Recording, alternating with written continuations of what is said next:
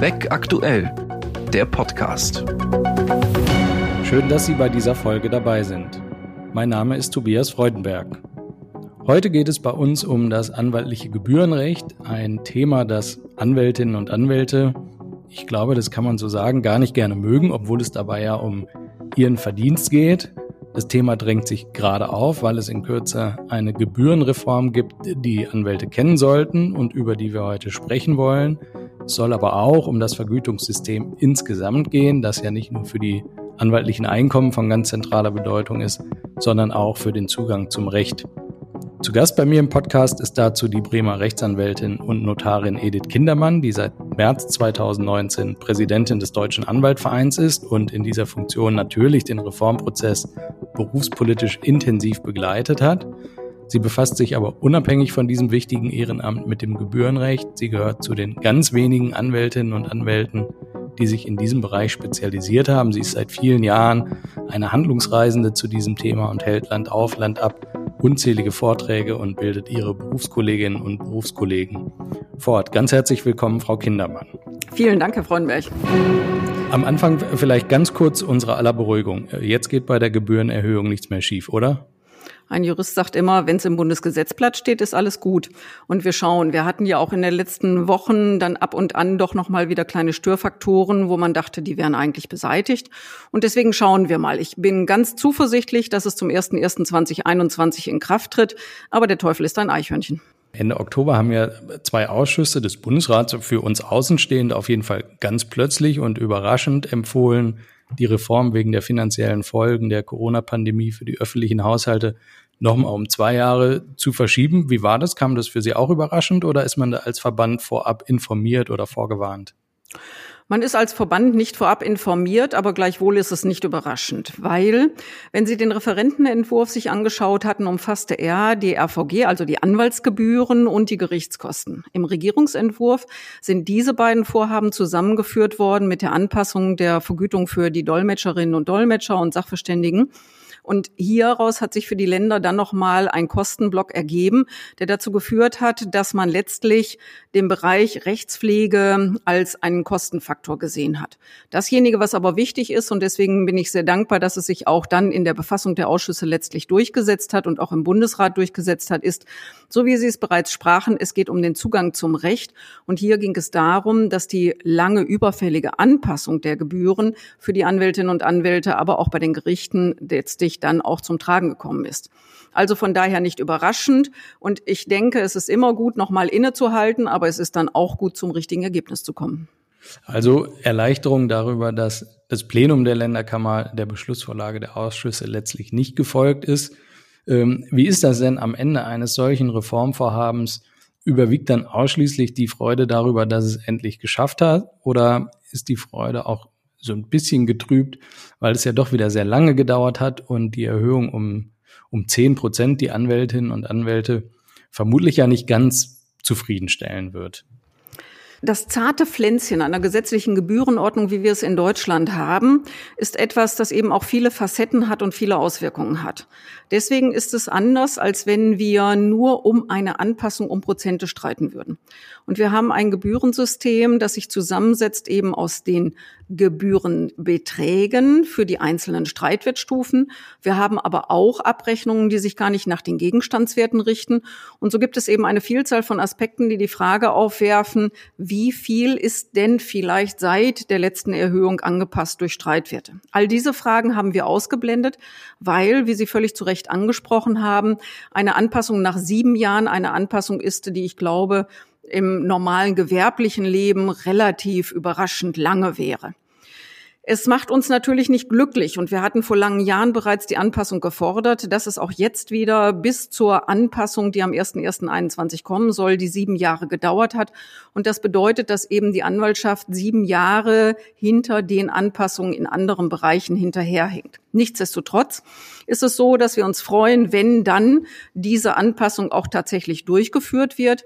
Mit der Anpassung einher gehen noch einzelne kleinere auch inhaltliche Änderungen, die für die Bürgerinnen und Bürger dann aber auch insbesondere im Prozesskostenhilfebereich die Situation erleichtern. Und auch aus der Sicht der Länder wird es etwas sein, was sinnvoll ist, weil auch die Länder über eine Erhöhung der Ausgaben an der Stelle klagen. Was wir nicht aus dem Auge verlieren dürfen, ist, dass die Anpassung der Anwaltsgebühren, aber auch der Gerichtskosten letztlich ein Faktor im Gesamtsystem ist. Aber ich denke, wir werden im Laufe unseres Gesprächs sicherlich noch auf viele Faktoren kommen, die auch für die Bürgerinnen und Bürger im Zugang zum Recht von Bedeutung sind. Deswegen bei mir eine große Zustimmung, dass es jetzt kommt, immer noch ein weinendes Auge, dass es so lange gedauert hat. Aber es gilt der Spruch aus dem kleinen Lord, besser spät als nie. So ist es, ja. Sie haben in der Tat schon ähm, ganz viele Aspekte angesprochen, die wir vielleicht noch ein bisschen vertiefen können. Ich möchte aber nochmal irgendwie sozusagen auf den Aspekt der langen Dauer und der Mühseligkeit ähm, dieses Reformprozesses, der sich bei früheren Gebührenerhöhungen ähnlich dargestellt hat, zu sprechen kommen also mir leuchtet ja die, die Interessenlage der Haushaltspolitiker in den Ländern unmittelbar ein. Aber ein bisschen wundert man sich schon, weil von der Politik ständig die große rechtsstaatliche Bedeutung des Zugangs zum Recht betont wird, die eben ohne Anwälte nicht möglich ist. Und gleichzeitig muss die Anwaltschaft für überschaubare Gebührenanhebungen, ja, man muss ja schon sagen, jahrelang förmlich betteln. Wie passt das zusammen?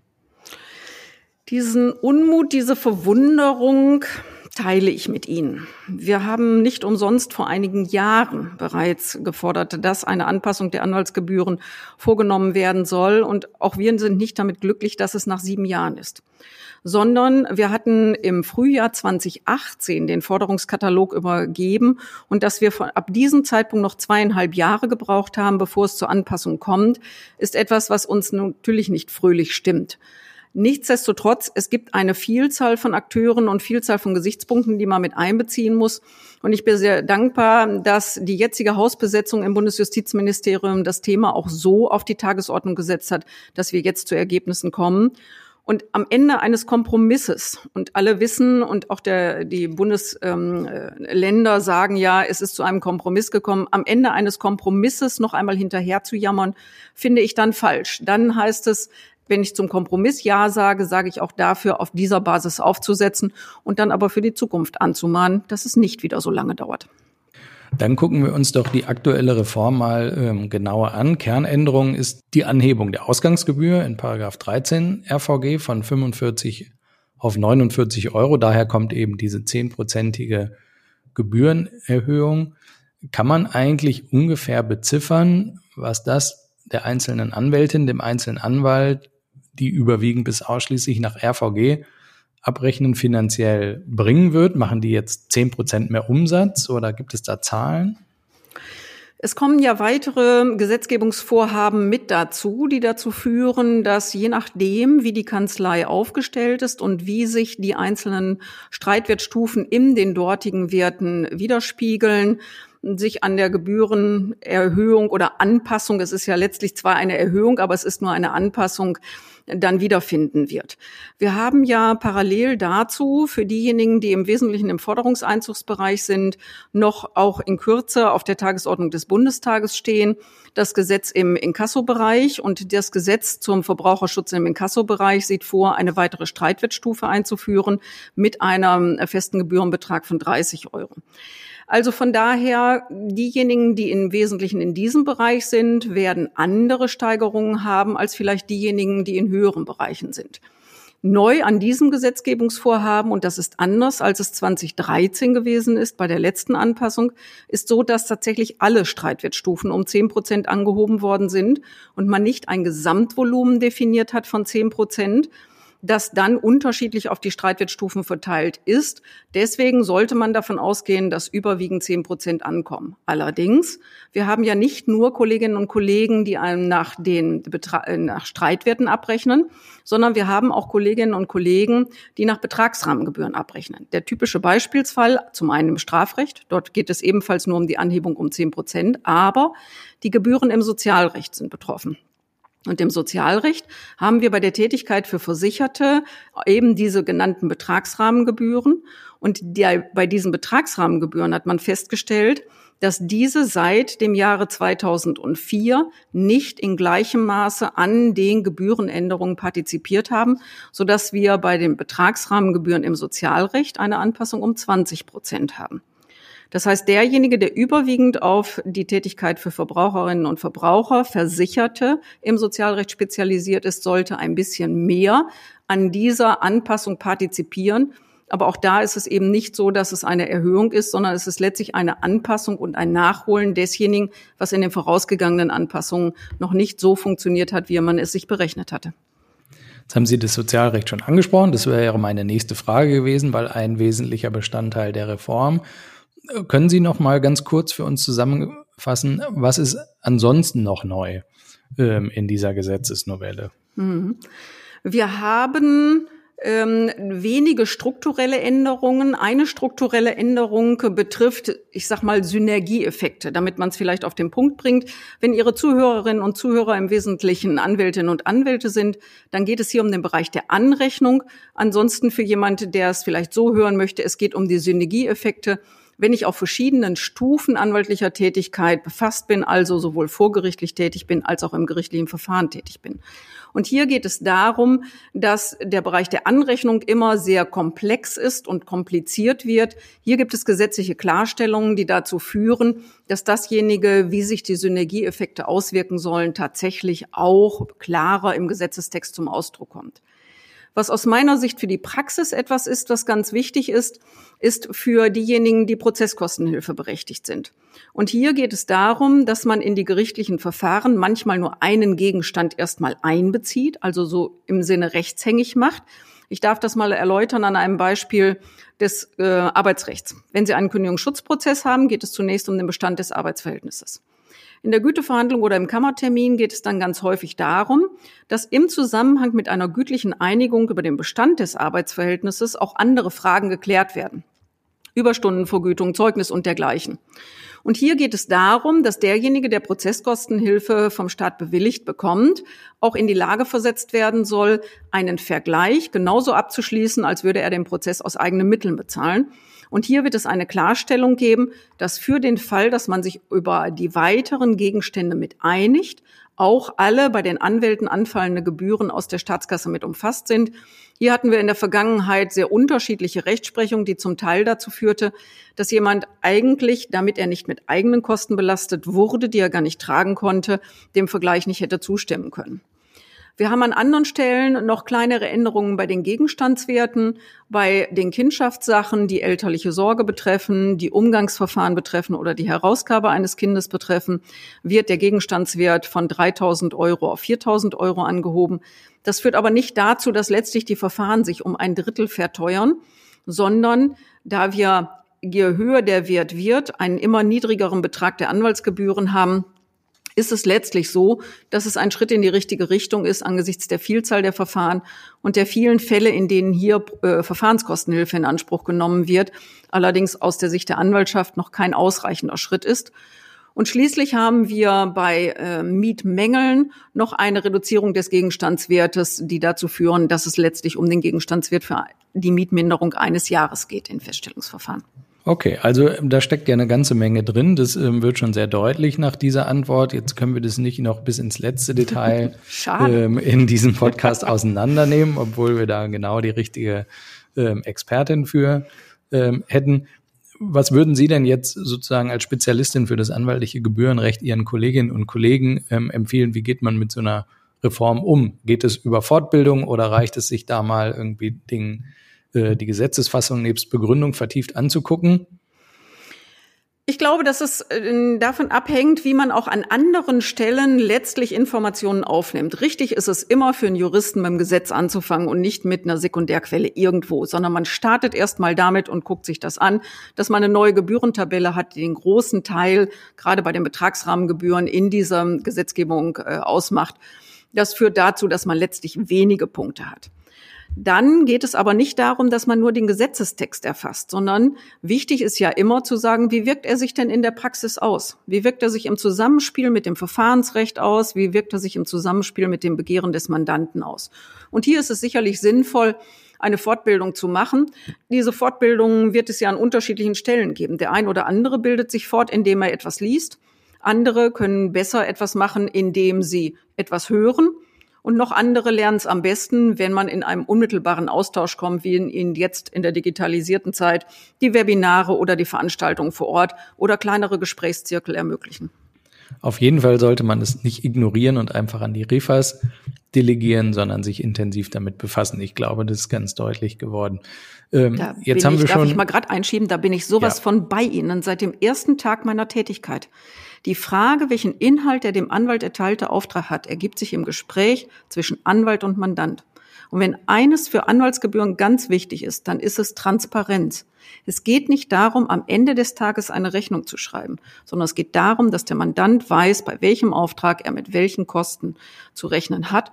Und hier sind wir im deutschen Gebührenrecht in einer so wunderbaren Situation, weil wir ein so transparentes System haben. Und das sollten wir dann auch wirklich nutzen. Das heißt, es ist ureigenste anwaltliche Aufgabe, das Gebührenrecht an der Stelle zu kennen. Und das RVG hat eine so klare Struktur, dass man in einer halben Stunde jedem sagen kann, wo es lang geht. Und wie ist es? Wird es allgemein praktiziert oder ist es noch ein bisschen defizitär aus Ihrer Sicht?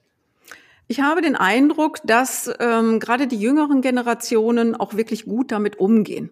Ich entsinne mich meiner Tätigkeit oder des Anfangs meiner Tätigkeit. Ich hatte das Glück, im Rechtspraktikantendasein in einer Kanzlei tätig zu sein. Und als ich dann von einer Auszubildenden gefragt wurde, ob ich mit ihr abrechnen konnte, habe ich gesagt, das kann ich nicht, das lernen wir ja gar nicht. Und dann stand sie völlig entsetzt da und sagt, das lernen Sie nicht. Und dann habe ich gesagt, nur mal keine Sorgen machen, Juristen arbeiten sich in alles ein. Aber es war damals fast verpönt, dass die Anwälte sich mit diesen Fragen befassten. Das hat sich grundlegend gewandelt. Die Anwälte beschäftigen sich damit und es ist eben auch eine Frage, immer zu überlegen, was ist denn mein Vergütungsmodell? Wir haben Kolleginnen und Kollegen, die letztlich das RVG nur für die Abrechnung im Kostenerstattungsbereich an wenigen Stellen brauchen, aber ansonsten ausschließlich mit Vergütungsvereinbarungen arbeiten. Aber wir haben die ganz überwiegende Anzahl der Kollegen, die nach wie vor nach den gesetzlichen Gebühren abrechnet. Und hier haben wir ja auch ein Stadt-Land-Gefälle. Wir haben häufig eins, dass Kolleginnen mehr in Tätigkeitsbereichen äh, unterwegs sind, die weniger Gebührenvereinbarungen haben. Und deswegen ist es für diejenigen wichtig, und da ist mein Eindruck auch wirklich, dass man sich darum kümmert, wie abgerechnet wird, damit ich dem Mandanten die passende Rechnung schreibe, aber auch im Kostenerstattungsbereich die passenden äh, Festsetzungen eben beantrage. Jetzt haben Sie die Mandanten angesprochen, damit sind wir beim Thema Zugang zum Recht. Sie haben auch schon gesagt, anfangs neben den Anwaltsgebühren werden auch die Gerichtskosten erhöht. Das ist ein Punkt, äh, gegen den der DAV sich äh, von Anfang an sehr gewehrt hat. Wird der Zugang zum Recht jetzt durch die Reform maßgeblich teurer? Es macht uns nicht glücklich. Und ähm, wir sind aus meiner Sicht an einer Grunddebatte angekommen, die nicht zu Ende ist. Wir sind jetzt bei einer Kompromisslösung. Wir haben von Seiten der Länder auch Einblicke bekommen in die Frage, wie die Haushalte aufgestellt sind, wo letztlich diese Anforderungen bleiben. Und letztlich auf den ersten Blick einleuchtend ist es ja, dass auch in der Justiz die Ausgaben für Mieten, für Personal, für die Digitalisierung gestiegen sind. Dasjenige, worüber wir in diesem Staat aber diskutieren müssen, ist die Frage, was ist diesem Staat die Rechtspflege wert? Was darf eine Justiz kosten? Die Diskussion, die häufig aufkommt über die Kostendeckungsgrade, ist eine, die letztlich der Controller aus der Betriebswirtschaft machen können. Aber wir haben ein System, bei dem wir ein staatliches Machtmonopol haben und sagen, du lieber Bürger musst darauf verzichten, selber Faustrecht zu üben und wir setzen es für dich durch. Dann muss ich aber auch schauen, was die Justiz letztlich überhaupt kosten darf. Und hier glaube ich, dass wir nochmal begreiflich machen müssen, dass die Justiz eben kein Faktor ist, genauso wenig wie die Polizei oder andere Stellen, die daran gemessen werden darf, wie viel sie hereinbringt. Wenn wir den Blick auf andere Länder schauen, liegen wir bei den Gerichtskosten in Deutschland relativ hoch. Und deswegen sollten wir an dieser Stelle mit dem Kompromiss jetzt nicht in tiefe Zufriedenheit und Harmonie versinken, sondern wir sollten wirklich an dieser Stelle in den Blick nehmen, dass der Rechtsstaat und die Rechtspflege ein zartes Pflänzchen ist, das wir weiter im Auge behalten müssen. Dann jetzt in diesem Kontext auch nochmal die Perspektive ähm, der, der Anwaltschaft. Sie haben die, die Vorteile des äh, Gebühren- und Kostensystems, Transparenz, Struktur ähm, angesprochen. Dafür wird äh, es ja auch seit jeher sehr gelobt und verteidigt. Andererseits gibt es aus dem Berufsstand heraus Kritik zum Beispiel daran, dass es in Teilbereichen wie der Quersubventionierung nicht mehr funktioniert. Die, die Wohnraumrechtler sagen zum Beispiel, dass sie jedenfalls die Mieterseite, wo sich Stundensätze äh, schwer durchsetzen lassen, eigentlich zu den gesetzlichen Gebühren nicht mehr kostendeckend beraten können, was im Endeffekt dazu führt, dass sich die Anwaltschaft aus diesem Bereich und für andere Bereiche gilt es möglicherweise auch, zurückzieht. Beobachten Sie diese Entwicklung auch und wie beurteilen Sie das? Diese Entwicklung ist eine, die natürlich ein Spiegelbild ist einer zunehmenden Spezialisierung der Anwaltschaft. Und die Diskussion um Fachanwälte einerseits und Generalisten andererseits ist aus meiner Sicht noch nicht am Ende. Wenn ich quer durch die Republik fahre, treffe ich viele Kolleginnen und Kollegen, die Fachanwälte sind. Die Steigerungszahlen in der Fachanwaltschaft nehmen nicht mehr so zu wie in der Vergangenheit. Und für mich war spannend die Aussage eines Kollegen in einer mittelgroßen Stadt mit 100.000 Einwohnern, der sagte, wir sind fünf Kollegen, wir sind alle Fachanwälte, aber keiner arbeitet ausschließlich in seinem Bereich, sondern letztlich sind wir alles Allgemeinanwälte, weil wir die Anwälte unserer Mandanten sind. Und wir beraten eben gerade auch den Handwerker, wir beraten den kleinen Mittelstand und da kommt eben von der Bußgeldsache im Verkehrsbereich über die Ehescheidung alles, aber wir sind zu fünft und damit können wir alles machen. Das heißt, eine solche Kanzlei ist natürlich auch stärker aufgestellt und ist ein bisschen, ich sag mal, widerstandsfähiger gegen Veränderungen in bestimmten Rechtsbereichen. Ich selber bin Fachanwältin für Familienrecht, mache noch zu etwa 50 Prozent Familiensachen, ansonsten die Vertretung von Kollegen und kann sagen, im Bereich des Familienrechts funktioniert die Quersubventionierung. Hier haben Sie zum einen die schon eben angesprochenen Bereiche, in denen es geht um Verfahren wegen elterlicher Sorge und Umgang. Das sind Verfahren, die extrem zeitintensiv sind und die mit einem relativ niedrigen Wert bezahlt sind. Also ist die Frage, wo sind dann Gegenfinanzierungen? Und Gegenfinanzierungen sind eben bei höheren Streitwerten, wenn es darum geht, die Immobilienauseinandersetzungen oder die Finanzierung mit in den Blick zu nehmen. Und natürlich ist nicht immer jeder Mandant glücklich, wenn er dann sagt, aber für diesen Arbeitsaufwand, weil es um hohe Werte geht, sind Sie, äh, nehmen Sie den und den Betrag. Und ich habe jemandem mal gesagt, wissen Sie, Sie sind meine Querfinanzierung für die Beratungshilfe. Ansonsten könnten wir keine Beratungshilfe machen für diejenigen, die es an der Stelle benötigen. Und es ist für mich ein Aha-Erlebnis, dass derjenige sagte, ach, eigentlich haben Sie da recht. Also die Systeme, die wir an anderen Stellen haben, funktionieren in Teilen noch. Und wir müssen uns sehr genau anschauen, wenn wir auf einer breiten Ebene feststellen sollten, dass die Anwaltschaft nicht in der Lage ist, bestimmte Bereiche durch die freie Anwaltschaft, durch die einzelnen Anwälte zu machen, dann ist ja die Frage, bedürfen nicht trotzdem dann die davon Betroffenen einer anwaltlichen Hilfestellung? Und da ist es auch eine Frage an den DAV. Was kann man an Unterstützung machen, um die Arbeit in diesem Bereich gegebenenfalls effektiver zu machen? Gibt es Möglichkeiten, dass es standardisierte Fragestellungen gibt, bei denen man durch teilautomatisierte Arbeitsunterstützung mithelfen kann? Und hier sind wir mit den Möglichkeiten der Digitalisierung ja lange nicht am Ende unserer Überlegungen. Deswegen wird sich die Anwaltschaft aus diesen Bereichen nicht zurückziehen, weil wir ernst nehmen, dass im Paragraphen 3 drin steht, wir sind berufene und beratende Vertreter in allen Angelegenheiten, und zwar die unabhängigen. Und dann muss man aber schauen, wo ist das Problem, weil nur dann finde ich eine Lösung. Hätten Sie trotzdem Ideen, was man, ohne dass man jetzt das äh, bisherige System vom Kopf auf die Füße stellt, verbessern könnte? Äh, kürzlich fand eine Expertenanhörung ähm, im, im Rechtsausschuss des Bundestages statt, wo Herr Professor Kilian von der Uni Köln mal wieder den Vorschlag beispielsweise ähm, erhoben hat, die Vergütung durch Ankopplung an einen Index zu dynamisieren. Wäre das eine Option für Verbesserungen zu sorgen oder hätten Sie andere Ideen? Ich bin kein Freund einer Anpassung an eine Dynamisierung. Warum? Weil wir in Europa eben noch die einzigen sind, die eine gesetzliche Gebührenordnung haben und diese gesetzliche Gebührenordnung so liberalisiert haben, dass wir die Möglichkeit geben, Vergütungsvereinbarungen zu treffen, aber nicht eine Notwendigkeit haben, Vergütungsvereinbarungen zu treffen und dass dieses Modell der Quersubventionierung eben aus meiner Sicht noch dergestalt funktioniert, dass man auch bei niedrigen Werten einen Zugang zum Anwalt hat. Es muss uns doch nachdenklich stimmen, wenn eine Kollegin aus Großbritannien uns bei einer Veranstaltung zu den Law Clinics sagt, sie haben überhaupt nicht in gleicher Weise das Bedürfnis für Law Clinics wie in England. Jeder in England, der es sich leisten kann, geht zum Anwalt, aber es können sich nur wenige leisten. Oder wenn eine Kollegin aus den USA uns sagt, sie haben viel weniger Bedarf für Mediation, Bei ihnen sind sowohl die Anwaltsgebühren als auch das Ergebnis einer juristischen Auseinandersetzung viel berechenbarer. Und deswegen kann man auch in diese Auseinandersetzung gehen. Oder wenn mir ein Kollege aus den Niederlanden sagt, bei einem Gegenstandswert von 12.000 Euro, das lassen Sie mal. Nur ein Idiot klagt etwas ein, was unterhalb von 15.000 Euro ist. Deswegen sage ich, das gegenwärtige deutsche Modell ist eines, was eben einen Zugang auf breiter Ebene mit hochqualifiziertem Rechtsrat ermöglicht. Das bedeutet aber ja nicht, dass alles prima ist. Wenn ich aber ein solches System erhalten will, dann muss ich die Steuerungsfunktion des Gebührenrechts ernst nehmen. Und mit einer Steuerung des Gebührenrechts verbietet es sich, dass ich einen Automatismus einführe. Der Gesetzgeber muss sich dazu bekennen, dass es eine Erhöhung gibt, dass diese Erhöhung notwendig ist und da ist er allerdings auch in der Pflicht. Ein Gesetzgeber, der eine gesetzliche Gebührenordnung aufrechterhält, der darf die Berufsangehörigen davon nicht abkoppeln.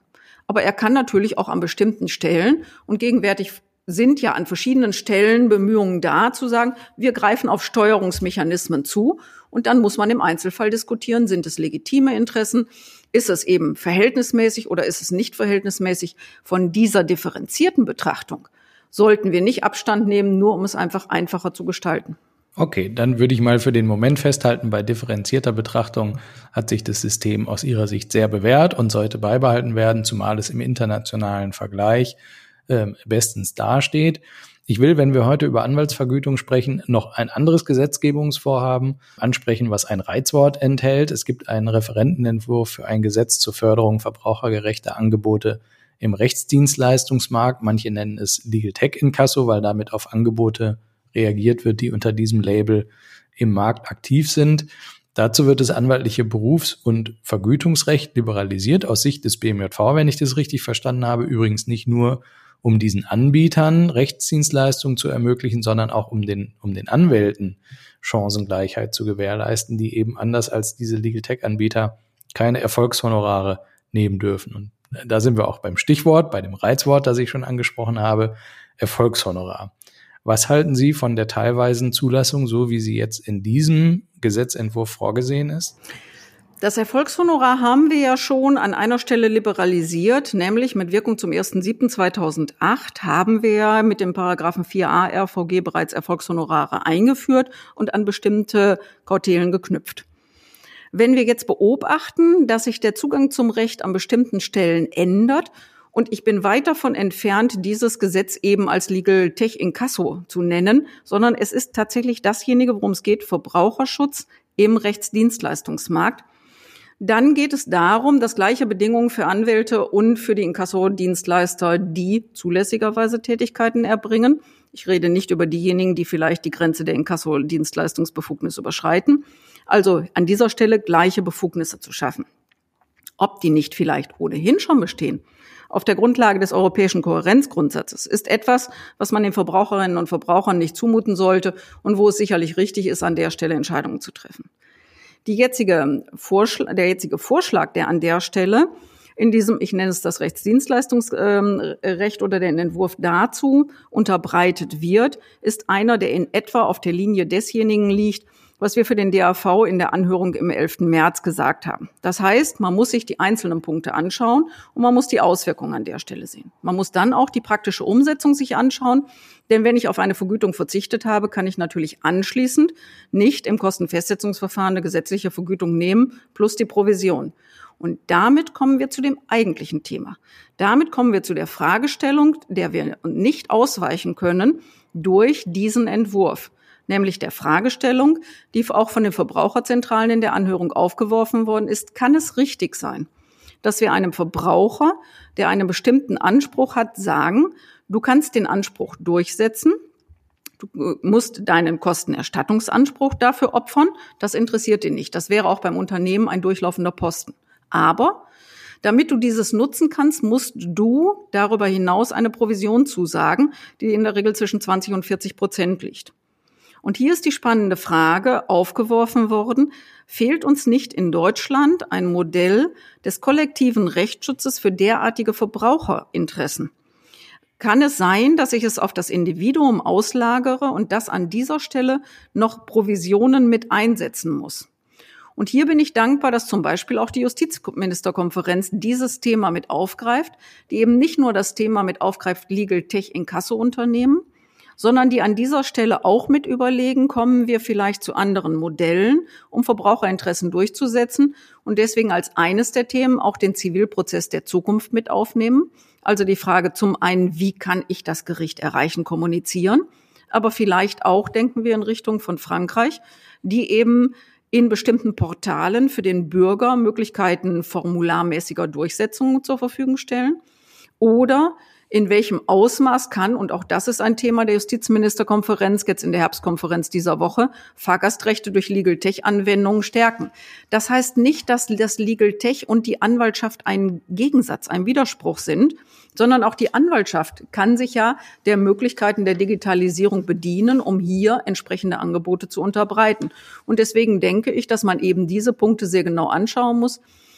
Und sie sind begrenzt. Sie sind eben begrenzt auf entweder niedrige Gegenstandswerte, bei denen es darüber begründet ist, dass man sagt, es gebe ein rationales Desinteresse an der Durchsetzung. Und ich habe kein Problem damit, dass jemand sagt, es ist mir gleich, ob ich vielleicht noch 20 oder 40 Prozent meines Anspruchs einsetzen muss. Hauptsache, ich habe damit keine Arbeit. Wichtig aus meiner Sicht ist, dass man darüber informiert, dass eben die Anwaltschaft nicht voraussetzt, dass man wirklich so zu demjenigen kurz mit der Perücke in die Kanzlei kommt und, und, und, sondern die Anwaltschaft ist bunt und lebendig. Wir sind über Video erreichbar, wir sind ähm, äh, digital erreichbar und das heißt, ich glaube, man muss die verschiedenen Möglichkeiten für den Verbraucher zur Verfügung stellen, ihn darüber informieren. Und deswegen finde ich es auch richtig, dass eben der jetzt vorgelegte Entwurf nicht nur die Vergütungsfrage in den Blick nimmt und nicht nur die Frage vielleicht einer Zulässigkeit ohne konkrete Definition in den Blick nimmt, sondern auch mit in den Blick nimmt, was ist denn notwendig, damit der Verbraucher weiß, worauf er sich einlässt und deswegen insbesondere auch die Informationen darüber mit in den Blick nimmt. Dann sind wir mal gespannt, wie es in diesem Gesetzgebungsverfahren weitergeht. Es gibt ja noch parallel dazu auch ähm, eine Reform der anwaltlichen Berufsausübungsgesellschaften. Also viel Arbeit derzeit für den DAV. Umso schöner, Frau Kindermann, dass Sie sich ähm, Zeit für uns genommen haben. Wir sind auch schon fast am Ende. Zum Schluss frage ich Sie noch, ähm, ob Sie eine Prognose wagen. Die letzte Gebührenerhebung gab es äh, 2013. Jetzt kommt eine um 10 Prozent zum 01.01.2021. Wie lange müssen die Anwältinnen und Anwälte jetzt wieder auf eine Gebührenerhöhung warten und in welcher Größenordnung wird sie ausfallen? Die Größenordnung ist eigentlich immer angekoppelt an die Tariflohnerhöhung. Wir haben keinen eigenständigen Berufszweig, der sich irgendwie in einer anderen Richtung entwickelt. So. Und dann ist nur die spannende Frage, und das ist für den einen oder anderen schwierig zu ermitteln. Was kommt daraus aus Streitwerterhöhungen, strukturellen Änderungen und, und, und. Deswegen ist es an der Stelle ein komplexes System. Ich habe mich gegen eine Automatisierung angesprochen, aber ich erwarte schon, dass der Gesetzgeber in jeder Legislaturperiode sich anschaut, ob nicht eine Anpassung der Anwaltsgebühren an die zwischenzeitlichen Tariflohnentwicklungen dann vorgenommen werden muss. Und ich glaube, dass das eben auch wichtig ist, weil wir zum Beispiel jetzt ja auch sehen, dass vielleicht auch die Tariflöhne sich mit der gegenwärtigen gesamtwirtschaftlichen Lage in Deutschland, aber auch in der Welt unterschiedlich entwickelt. Und deswegen ist es wichtig, in jeder Legislaturperiode es zu haben. Und da, mein früherer Chef hat mal gesagt, Sie sind eine lästige, hemmungslose Nervensäge.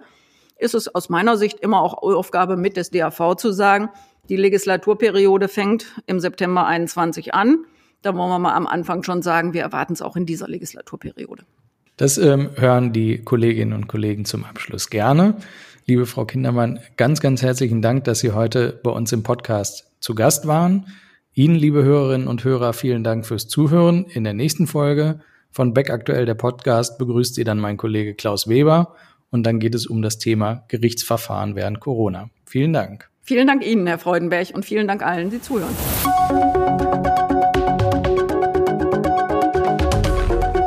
Das war Beck Aktuell, der Podcast.